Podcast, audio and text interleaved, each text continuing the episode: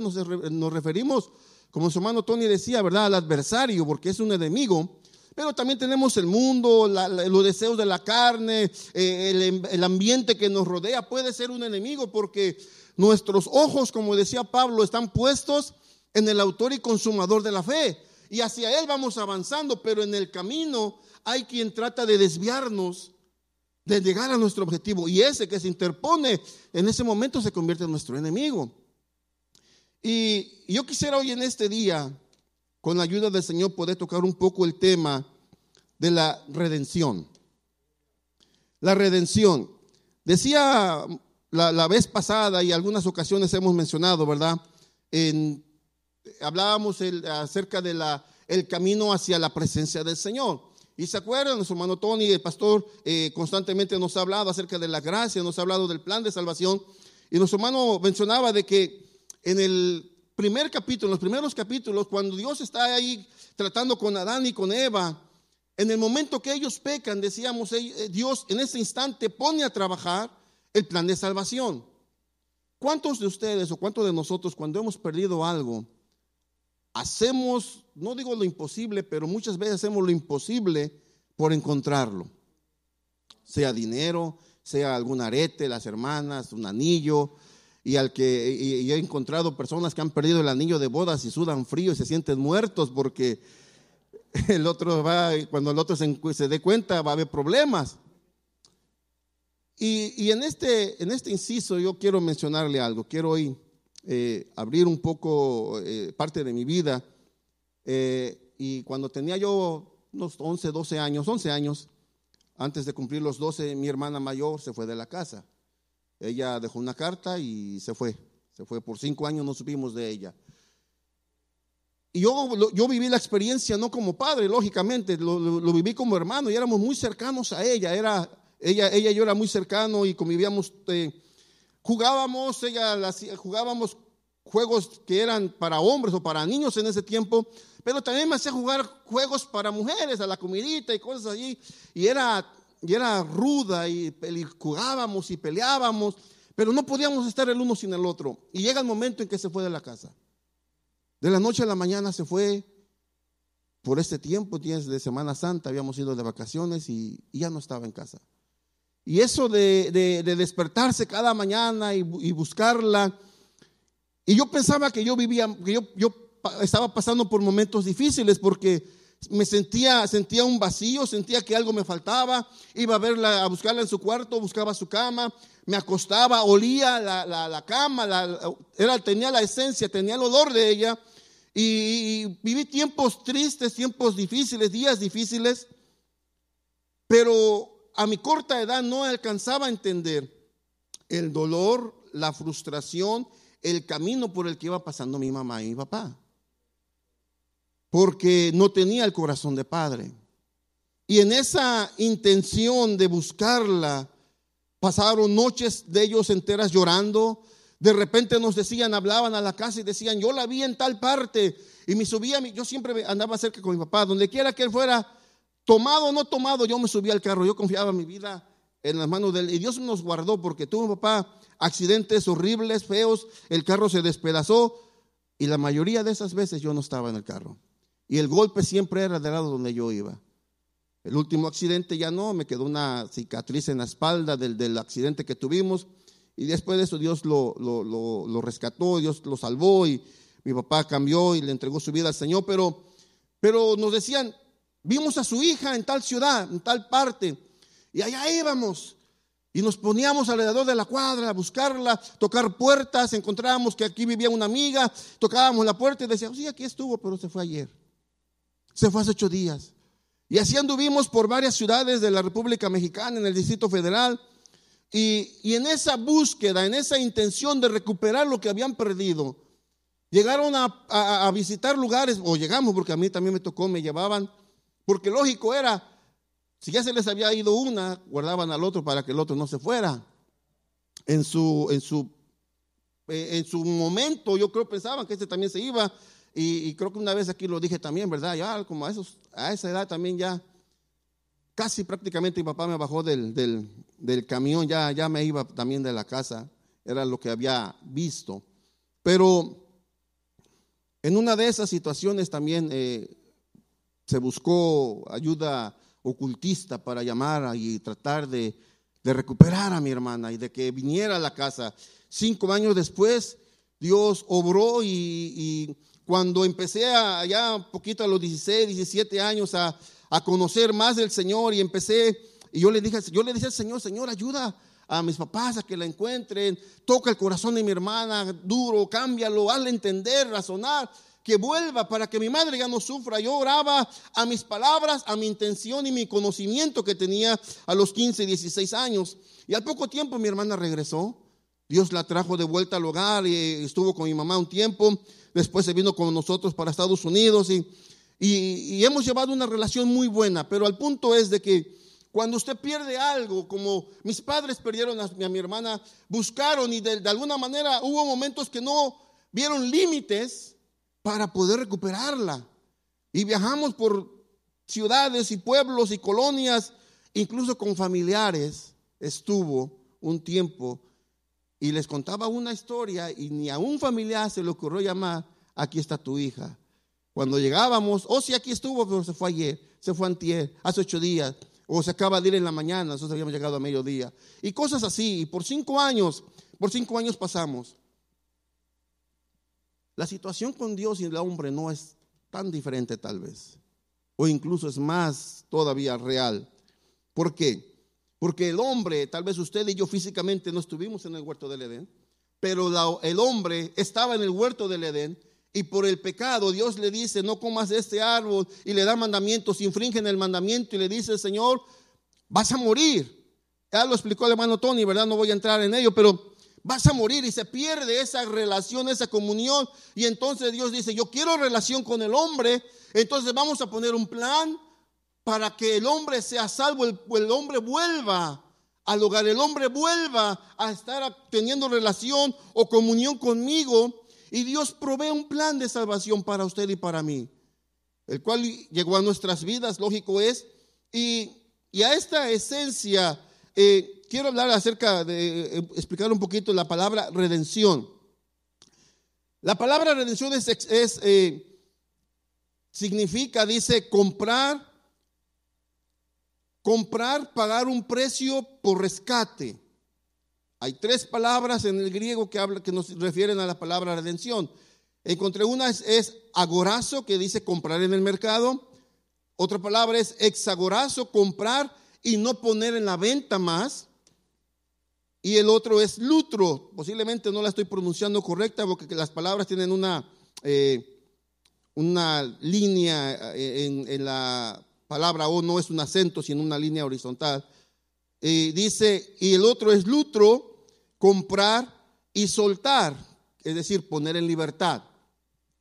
Ahora, estas palabras y esta, y esta circunstancia era muy, muy conocida en los tiempos de Jesús porque era que se acostumbraba a comprar esclavos, no solamente animales, sino comprar personas, eran esclavizados y los llevaban al mercado, así como la gente lleva sus legumbres o sus cosas para vender, llevaban a personas para venderla, no muy lejano, el siglo pasado, finales y principios de, del 800 y los 900, todavía había muchos esclavos que se hacían en venta. En este país se abolió la esclavitud eh, eh, por allá de los años 60, más o menos se trató de, hacerse más clara, ¿verdad? en este país, bueno, dio el decreto el, presidente Abraham Lincoln, si no mal recuerdo, algo así luchó, pero entre la segregación y todo ello, el, el doctor Martin Luther King todavía luchaba contra ello, pero es decir, nuestra generación de alguna manera está relacionada al conocimiento de la situación de la esclavitud.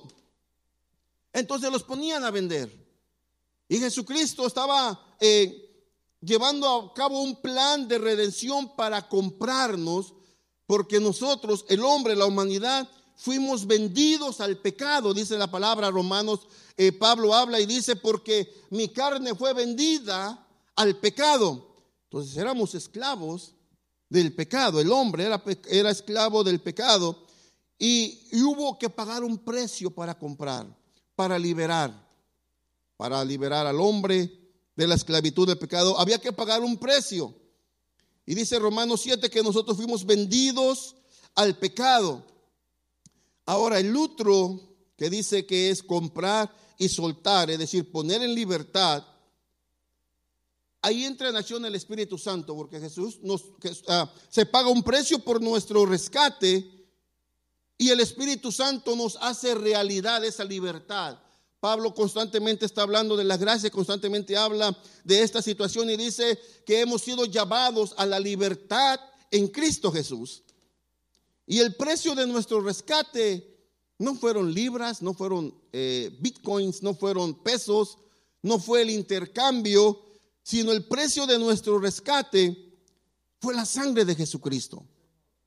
Y no lo forzó, no lo, no lo obligaron. Dice la Biblia, si nos ponen por favor ahí Mateo 20, 20, 28, dice que Él ofreció su vida, así como el Hijo del Hombre no vino para que le sirvan, sino para servir y dice, para dar su vida en rescate por muchos.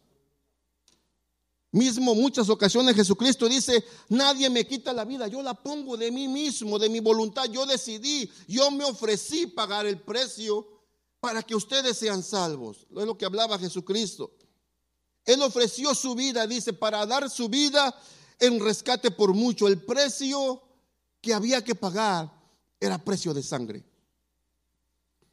En el Antiguo Testamento se usaba, las personas traían, se traían eh, un chivo, un animal, un cabro, un macho cabrío, lo traían y, ponían las manos en el, en el animal y lo ofrecían y esa sangre lo que venía a hacer era a expiar, a cubrir, eso, ese, ese, asunto se llamaba, o esa acción se llamaba expiación, cubrían el pecado de, de ese tiempo pero tenían que hacerlo cada año.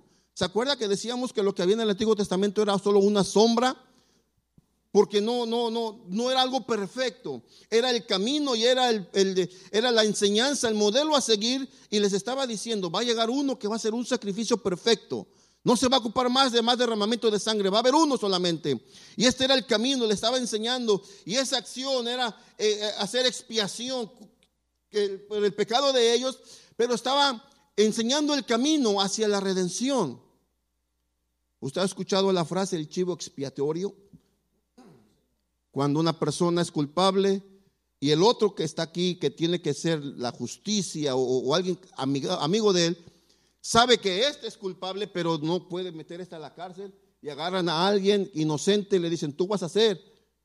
Y, a veces lo hacen y lo culpan y lo culpan y lo culpan. Y alguien dijo que una verdad, una mentira dicha cien veces se convierte en verdad. Y después para que no lo torturen, no, yo fui, yo fui, yo fui. Y lo agarran de chivo expiatorio. Le voy a contar algo que, leí por ahí, que me llamó la atención, porque habla de, echarle la culpa a alguien, pero también habla de la gracia del Señor y de la, del amor del Señor. Resulta que hay un hombre que comete fraude y comete asesinato. No es un lugar, no es aquí, es un país fuera de por allá, hermano, no es ni en México, son países que eso no pasa, eso no pasa, pero bueno, resulta que sabían que este hombre había cometido mal y tenía que ir a la cárcel. Pero dijeron, no, ¿cómo es posible? Entonces él viene y le dice al juez, por favor, no me metas a la cárcel. Y pues le dio alguna bonificación para que eso pudiera ser realidad. Y tomaron a una persona y la condenaron a muerte. Y la persona esta decía, yo no fui, yo no fui, y yo no fui. Y entonces hace el juicio y estaban en el juicio y él decía, yo no fui, yo no sé ni de qué me están hablando, yo no he, yo no he hecho nada malo. Y, y el juez, de alguna manera hubo un momento en que le vino la conciencia y el conocimiento de decir, estoy obrando mal, pero, pero también este ya me dio y me voy a meter problemas con él, ¿qué puedo hacer? Y propone un trato al juez. Y le dice al, al llama al, que había cometido realmente los, los, delitos y le dice, ¿sabes qué? Eh, se van a dar cuenta que él no fue y estamos obrando mal. ¿Qué te parece si le hacemos un plan? Dice, para que no aparezcamos nosotros, porque muchos saben que él no cometió los, los delitos. Vamos a hacer algo para que nosotros nos lavemos las manos y él solito se condene. Está bien. Vamos a hacer dos papeles y le decimos que, que habrá uno. Y lógico es, en uno le vamos a decir que en uno dice culpable y en el otro dice inocente. Pero nosotros vamos a decir que es culpable en los dos. Entonces el que quede allí, él, agarra uno y el que quede ahí nosotros lo abrimos y el que quede sin abrir, esa va a ser su condena.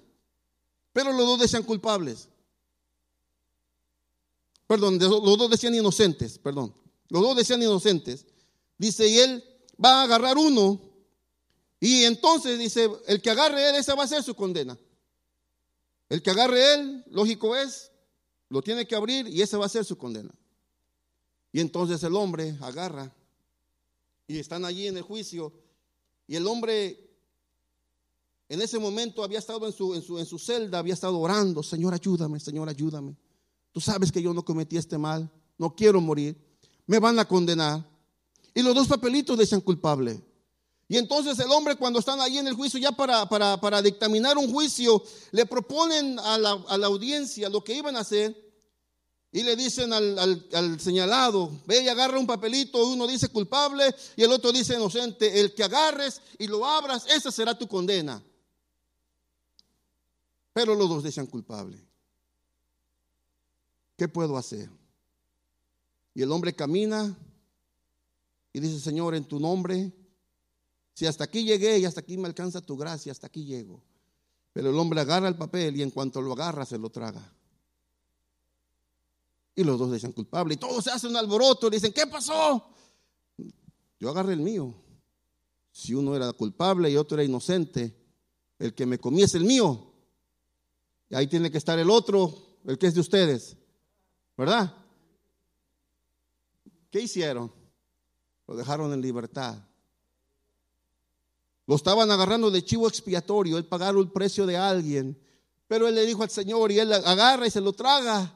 Y dijo, lógicamente, si ahí dice culpable, yo soy inocente. Y si ahí dice inocente, yo soy culpable, pero lo dicen lo mismo. Como dijo el que ya falleció, ¿verdad? No contaban con su astucia. Pero eso es, ese es el puesto que Jesucristo ocupó por nosotros. De nosotros no era si posiblemente saldríamos eh, mal, posiblemente habíamos, no, perdón, eh, David habla en el Salmo 51 y le dice, en pecado me concibió mi madre y el pecado está siempre delante de mí. Y luego la palabra dice que por un hombre entró el pecado a la humanidad, por, por Adán, y de ahí en adelante todos venimos en esta condición de pecado estábamos expuestos y vendidos al pecado. ¿Y qué podíamos hacer? Y Jesús ve y dice, bueno, este no se puede salvar, la humanidad no se puede salvar por sí misma. Lo que voy a hacer es que voy a ofrecer mi vida para rescatar a muchos. La intención de Dios al hombre hacerlo no fue que se perdiera, porque la intención dice, dice la palabra en el, en el Evangelio según San Juan, porque no quiere que nadie perezca, sino que todos procedan al arrepentimiento. Pero no todos agarramos esa oferta de salvación. Entonces el precio de nuestro rescate fue su sangre. Él ofreció su sangre. La muerte no puede comprar muerte. Estábamos muertos, Pablo dice, en nuestros delitos y pecados. Estábamos muertos. Y la muerte no podía comprar la muerte. Es decir, ¿cuál era el dictamen para nosotros? Era la muerte. ¿Y cómo podíamos comprar salvación o comprarla para que ese dictamen fuera desviado y fuera vertido si no estábamos en muerte? Entonces había que pagar un precio alto, la vida de Jesucristo. Solo la vida de Jesucristo. Y si ponemos por favor primera de Pedro 1, 18 y 19. Como bien saben, ustedes fueron rescatados de la vida absurda que heredaron de sus antepasados el precio de su rescate no se, pasó, no se pagó con cosas perecederas como el oro o la plata, sino con la preciosa sangre de Cristo, como de un cordero sin mancha y sin defecto. Heredamos una vida deshonesta, una vida de corrupción, una vida de maldición, de maltrato, de ofensas de nuestros antepasados, dice la escritura. Pero se compró en nuestra salvación no con cosas perecederas, oro, plata o cualquier otro material precioso, no, sino con la preciosa sangre de Cristo como de un cordero y sin mancha. Porque nuestra condición de muerte, lo que poseíamos, no tenía valor para poder comprar la salvación. Incluso nuestras mejores justicias, dice la Biblia, que no alcanzan para una mínima justicia delante del Señor. Alguien santo, alguien sin mancha y sin defecto tenía que venir a pagar el precio por nuestra salvación. Ahora esta salvación no es para un grupo en especial. Y ahora como que nuestros días hablar y predicar es poco difícil, ¿verdad? Poco difícil. Y yo pido al Señor constantemente, Señor, bendice a cada uno que predica, a cada pastor en especial, bueno, en especial al nuestro, ¿verdad? Pero a cada pastor porque eh, la responsabilidad de traer la palabra y expresarla, transmitirla, porque no la podemos eh, rebajar, no la podemos eh, mezclar o rebajarla o, o cambiarla, hermanos, aunque nuestra sociedad esté tan delicada. ¿Cómo les gustan ponerles nombres a las generaciones, verdad? Que los baby boomers, que la generación X, bueno, nosotros ni nombre nos dieron, X. Luego los millennials, y ahora ya volvieron otra vez los últimos, la Z, ¿verdad? Pero dentro de esas generaciones, a las a la, no antigua, porque se oye medio fuerte, pero de los, bueno, los mayores, les pusieron, o no sé si ahí esté yo, en cuál esté, pero la generación de hierro. Y creo, no sé si fue el pastor que lo, que lo, que lo, que lo compartió. La generación que creció con fuerza, con trabajo, con rudeza física, creció sin estudios, sin mucho conocimiento de letra, pero educó hijos, hijos respetuosos. Y yo el otro día, y a mí me gustan las películas de Pedro Infante, de Clavillazo y de esas, pero en esas películas de Pedro Infante, de Jorge Negrete, de los años de oro de, los 50, había algo que pasaba muy común. Yo no sé si de ahí se agarró el, hombre, pero, pero considerando las canciones y las películas de nuestro día, yo pienso que influyeron. Pero ¿qué pasaba allí? El macho era de la calle, tomaba cerveza, bueno, más bien tequila, porque no es ni, ni en vasitos directo de la botella, y llegaba a la casa y a la mujer, no me hables, y se hablaba, le pegaba. ¿Y qué pasaba después en nuestros hogares? El hombre borracho venía y ofendía a la esposa y le golpeaba, porque era lo del ejemplo que veía en la televisión. Porque hay un dicho, se dice en México, ¿verdad? La gente no lee, la gente cree todo lo que está en la televisión. Y ahora en nuestros días yo creo que la gente cree ahora todo lo que está en el Facebook. Iba a decir algo, pero no sé si lo diga, pero bueno. pero todo lo que, lo que pasa allí, ¿a cuántos artistas no han matado también? Y todo, hola, se murió por la... Y al final de cuentas, aquel anda de vacaciones en Cancún o por allá. Y tiene que salir él mismo a decir, no me he muerto. Pero a lo que voy, cuando se dice algo en un altar o usted platicando, hay un problema con la generación nueva, una generación, y no solamente hablamos de edad, sino la generación contemporánea que estamos viviendo, que le han puesto por nombre la generación de cristal. Porque de todo se ofende. De todo se ofende. Y como dice aquí el, tema fuerte, ¿verdad? Y básico de, esta iglesia que ha traído el pastor es el balance, ¿verdad? Pero de igual manera que un hombre no puede venir y, abusar de una mujer, ya sea tocarla o decirle cosas, también del otro lado no puede venir una mujer a tocar y a decirle cosas a un hombre porque eso sí está bien. porque mire, yo tenía por ahí una foto y, la tengo guardada, le voy a compartir. Pero no sé si ponerla porque se van a ofender la generación de cristal. No la catedral. ¿Por qué? ¿Verdad que no es correcto que un hombre venga y le toque eh, el trasero, las partes nobles a una mujer? Se condena, ¿verdad? Pero como hay fotos de mujeres agarrando al hombre y todos se ríen y le aplauden? ¡Ay, qué valor! Ahí no hay equidad, ahí no hay eh, libertad, ahí no hay abuso. Vi un niño, un niño, dos niños varones de 11 años con tres mujeres, una acá, el niño, otra mujer, el niño y otra mujer, tres mujeres en body paint. Y todos le aplauden para que el niño se haga hombre. Pero si hubiera sido al revés, si hubieran sido tres viejos o tres hombres desnudos y dos niñas de 11 años, esos hombres los hubieran condenado. Tanto una cosa como la otra está mal. Y en esa situación de poder decir las cosas en un altar, en un púlpito, porque no estamos aquí bajo lo que yo crea, lo que yo vea, lo que yo crea que está bien. Estamos para hablar lo que la palabra ha dictaminado desde un principio. Y la Biblia dice que en el principio Dios creó, varón y hembra los creó. No hay otro término, no hay intermedio, varón y hembra los creó. Se pueden ofender, pero esa es la realidad. No hay otro camino para llegar al cielo, no hay otro camino para que nuestros pecados sean lavados, porque después de esta muerte solo hay dos lugares a donde vayamos. No hay otra realidad. Y el pasaje para ir a la vida eterna es a través de la sangre redentora de Jesucristo en la cruz del Calvario. Ese es el pasaje para entrar. El que no lo tenga, discúlpeme si se ofende alguien que nos vea o que me escuche, pero no hay otro camino. No hay otro camino. Ese es el precio de la sangre. Y puede haber muchos. Alguien puede decir, a, a, dólares te llevo al cielo. Mentira. Nadie puede comprar ni una milésima gota de la sangre de Cristo. Su sangre nos redimió de la muerte espiritual. Segundo, perdón, Colosenses capítulo 2, 14 y 15 anular la deuda que teníamos pendiente por los requisitos de la ley.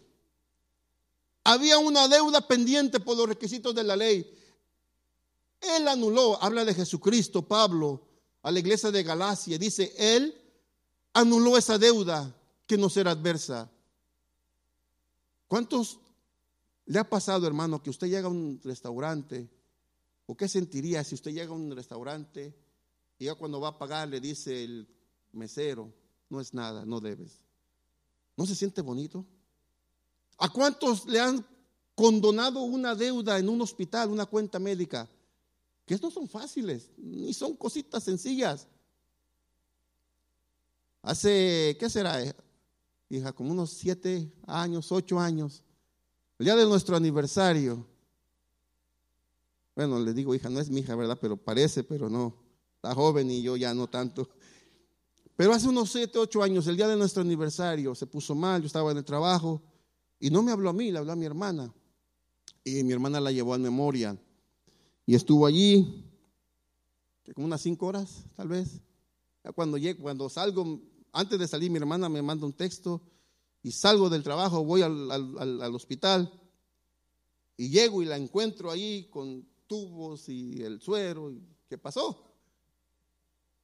Y cuando salió de allí nos llegó pequeño Bill. Dije, pues te fuiste a Cancún o a las Islas Malvinas o a donde te fuiste. Seis mil dólares por seis horas. Y esos biles duelen. Y que alguien se lo pague, ¿qué siente?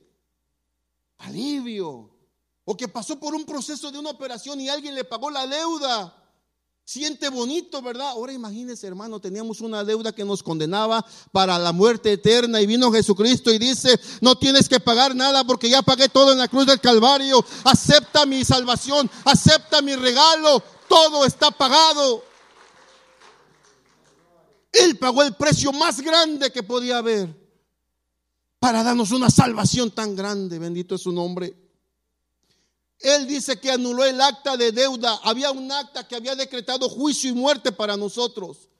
Y él dice, anuló esa deuda que nos era adversa. ¿Dónde? Clavándole en la cruz. Versículo 15, por favor. Desarmó a los poderes y a las potestades y por medio de Cristo los humilló en público al exhibirlos en su desfile triunfal. Usted ha visto a los presidentes van en el carro, porque ni es desfile, pero van en el carro, ¿verdad? Y van, las reinas de belleza van saludando, un desfile y van saludando a todos. Jesucristo hizo el mayor y el mejor desfile que pudo haber hecho. Él dice la Biblia que él hizo un desfile triunfal y humilló públicamente y clavó el acta que nos condenaba. A usted y a mí la condenó y la clavó allá y dice ya no hay más condenación para aquel que está en Cristo Jesús, el que ha nacido no de la carne sino del Espíritu.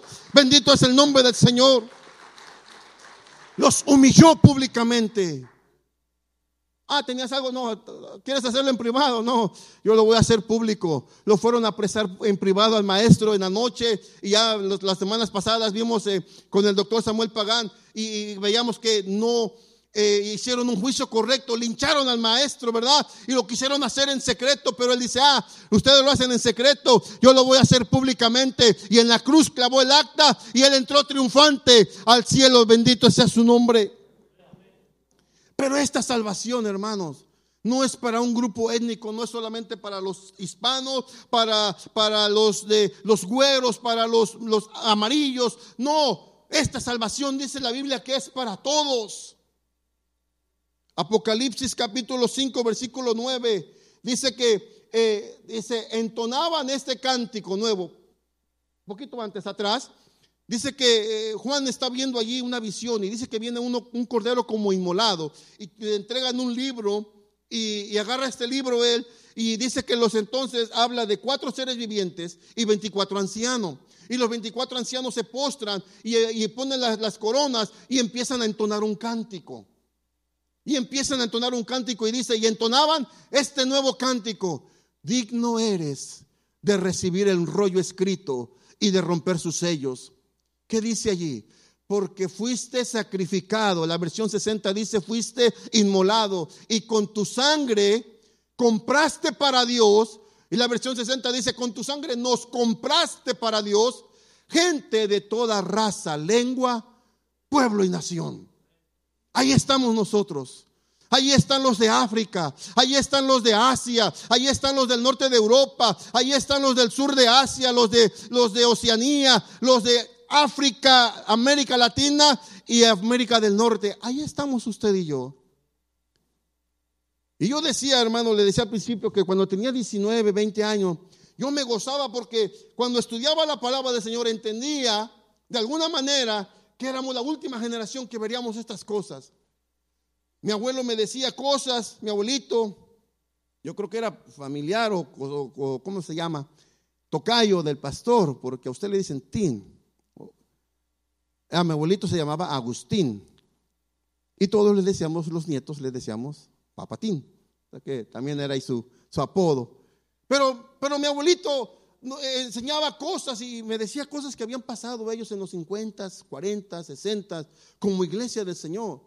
Hermano, lo que estamos pasando realmente con eso no es tan comparable. Sí es cierto que era una persecución física y ahora es diferente la persecución, pero los encerraban en, un templo que no era de, construcción como este, sino eran carrizos, era madera seca y era paja, les prendían fuego y ellos adentro. Los correteaban, iban por las montañas, decía una de mis tías que tuvieron que correr varias veces por las montañas, quitábanse los zapatos y sin zapatos caminaban sobre las piedras, se espinaban los pies, pero corrían porque venían detrás gente queriéndolos linchar y matarlos.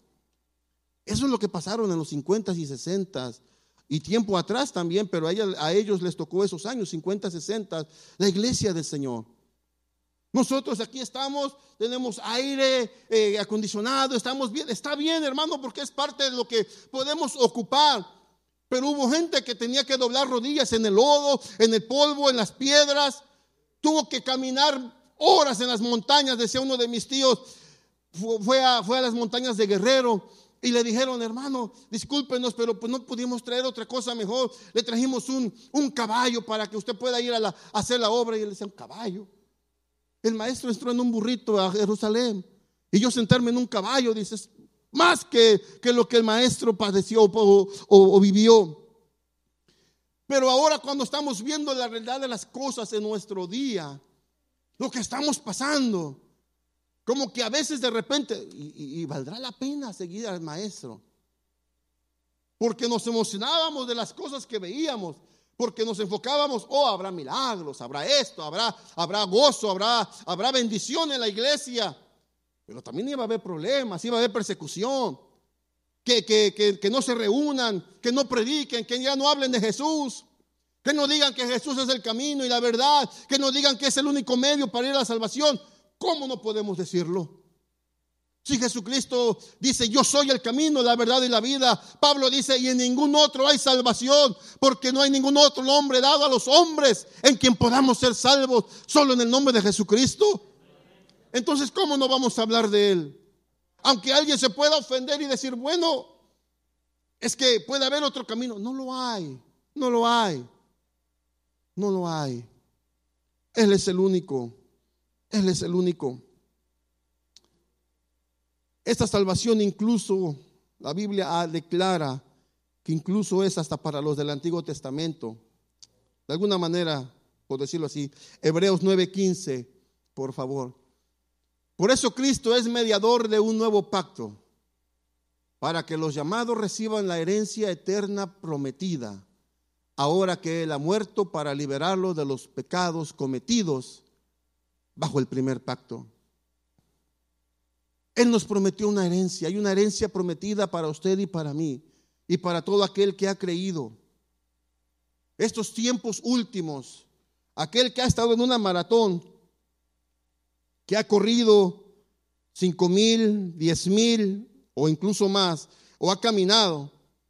Hay momentos difíciles en la carrera, pero el último tramo, el último tramo, cuando ya sacó todas sus fuerzas, cuando ya sudó todo lo que traía, cuando las piernas se le debilitan y está más de pie a voluntad y por el deseo de llegar a la meta que por fuerza física, porque ya no le dan las fuerzas, es cuando la batalla y la, y la, y la, carrera se hace más fuerte. Posiblemente en ese tiempo estamos nosotros, hermano.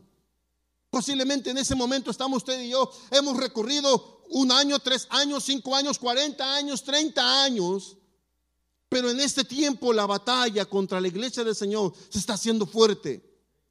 Se está haciendo fuerte como dice la palabra. Es menester que los valientes se mantengan valientes para arrebatar la gloria prometida, la herencia eterna. Posiblemente hoy el Señor, usted ya lo sabía que Cristo pagó el precio y que, Jesús nos lavó con su sangre y hemos sido redimidos, perdón. Posiblemente ya lo sabía, pero probablemente alguien Necesita renovar su fe, esforzarla y agarrarla y decir, bueno, falta poco tiempo para llegar a la meta, faltan unos cuantos pasos, eh, levantaré el ánimo, levantaré la vista, cobraré fuerzas y seguiré avanzando a llegar a la meta. Es el último, decía mi papá, es el último jalón, es la última esfuerzo que tenemos que hacer para llegar. Y quiero terminar rápido, unos minutos más, deme dos, dos, tres minutos. Los resultados de la redención. Gálatas 3:13 dice que nos libera de la maldición de la ley. Cristo nos rescató de la maldición de la ley al hacerse maldición por nosotros, pues está escrito, maldito todo el que es colgado de un madero. Colosenses 2, 14 y 15. Y anular la deuda, ya la habíamos leído, que teníamos pendiente por los requisitos de la ley. Él anuló la deuda que nos era adversa, clavándola en la cruz. Y el 15, Desarmó los poderes de las potestades por medio de Cristo, los humilló en público al exhibirlos en su desfile triunfal. Un resultado más de la redención nos sacó del hoyo. Salmo 103 del 1 al 4. Alaba alma mía al Señor, alabe todo mi ser tu santo nombre. Alaba alma mía al Señor, no olvides ninguno de sus beneficios. Él perdona todos tus pecados. ¿A quién le perdonó todos sus pecados el Señor? Él sana todas tus dolencias. Él rescata tu vida del sepulcro. La versión 60 dice, saca tu vida del hoyo. ¿Se acuerda que el acta decía que ya estábamos destinados a morir? Y de ahí sacó nuestra vida el Señor y te cubre de amor y compasión. Te cubre de amor y compasión. Un resultado más de la redención es que nos reconcilia, trae reconciliación. Colosenses 1, 21 y 22. En otro tiempo ustedes, por su actitud y sus malas acciones, ¿cuántos tenían malas acciones antes, hermano? ¿Cuántos las siguen teniendo? Estoy viendo para allá para no verlos a ustedes. estaban alejados de Dios. ¿Y qué dice que éramos? Sus enemigos. No se ofenda, no vaya a ser de cristal, pero es la verdad. Éramos enemigos. Y el 22 que dice, pero ahora Dios, a fin de presentarlos que santos, intachables, irreprochables delante de Él, los ha reconciliado en el cuerpo mortal de Cristo mediante su muerte. ¿Se imagina qué cambio tan glorioso, hermano? Éramos enemigos de Dios. Al enemigo generalmente no le damos cabida a nuestro hogar, ¿verdad? Al enemigo lo vemos de lejos con el que se peleó, ¿se acuerda? Que le saca la vuelta, lo ve bien y trata de, si lo en, la, tienda se cambia de, hilera para no saludarlo, que es el enemigo. Y no le ha pasado que se encuentra con alguien muchas veces, a veces en la semana o en el día, y hasta le dice, si fuéramos enemigos, porque nos encontramos constantemente, ¿verdad? Pero el enemigo no lo queremos cerca. Pero antes, fíjese, y Dios hace lo contrario. Dice que éramos enemigos de Dios, malhechores, vidas deshonestas. Sin embargo, Dios quiso reconciliarse con ese enemigo que éramos usted y yo.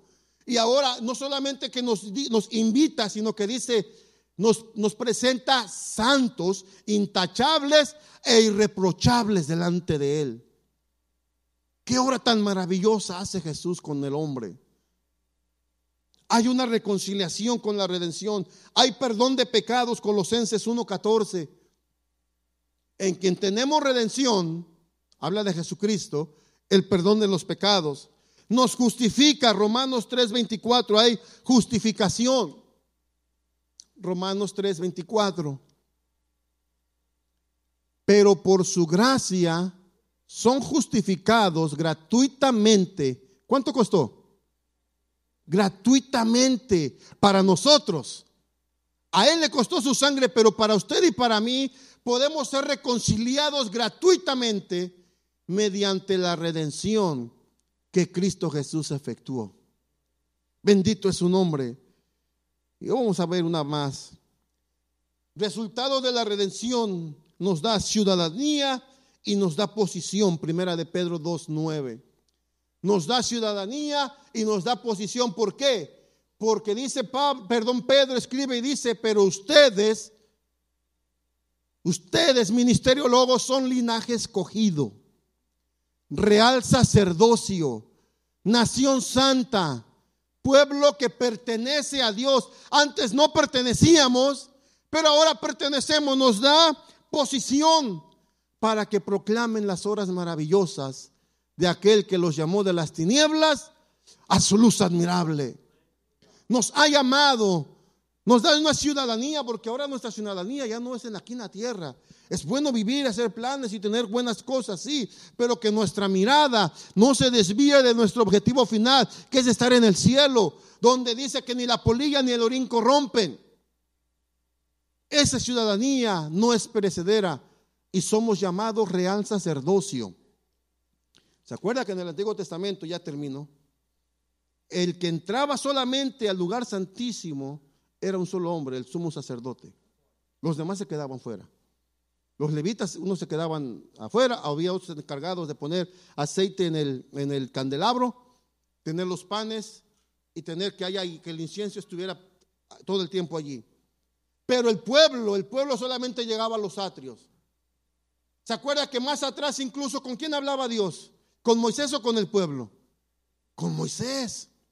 Pero era la manera como Dios estaba tratando. Pero ahora el sumo sacerdote nuestro entró no con la sangre de un macho cabrío porque venían con la sangre y se acuerda que se metían al lugar santísimo, rociaban todo el lugar y había un lugar que era el propiciatorio donde rociaban con sangre para reconciliar al pueblo con Dios.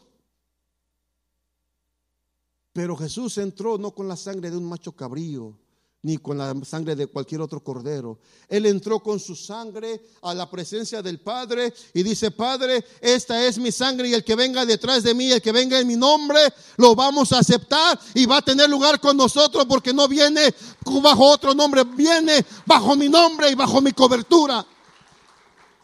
Y no entró al templo de Moisés ni entró al templo de Salomón, entró a la presencia del Padre. Bendito es el nombre del Señor y ahora nos ha hecho real sacerdocio. Gente santa, éramos malos, pero ahora Dios nos hizo gente santa. Pueblo que pertenece a Dios. Y ahora sí, para terminar, por favor, si no mal recuerdo, es Isaías 35, versículo 8 al 10. La redención, hermanos, fue efectuada por Jesucristo. Nos compró, pagó un precio por nosotros para sacarnos del mercado, para sacar y quitar el acta de destino que teníamos nosotros y nos dio libertad, libertad que gozamos en el nombre del Señor. Nos costó el precio de sangre, le costó a Jesucristo el precio de su sangre. Pero dice la palabra, hay una promesa para usted y para mí. Incluso hay un canto que dice, ciertamente volverán los redimidos de Jehová. No sé si alguien lo ha escuchado, estoy muy viejito para... Volverá nación cantando y gozo perpetuo habrá sobre sus cabezas. Habrá ahí una calzada no, que será llamada camino de santidad. No viajarán por ella los impíos, los perdón, los impuros, ni transitarán por ella los necios. Será solo para los que siguen el camino. ¿Quién es el camino? Jesús, versículo 9, por favor. No habrá allí ningún león ni bestia feroz que pase por él.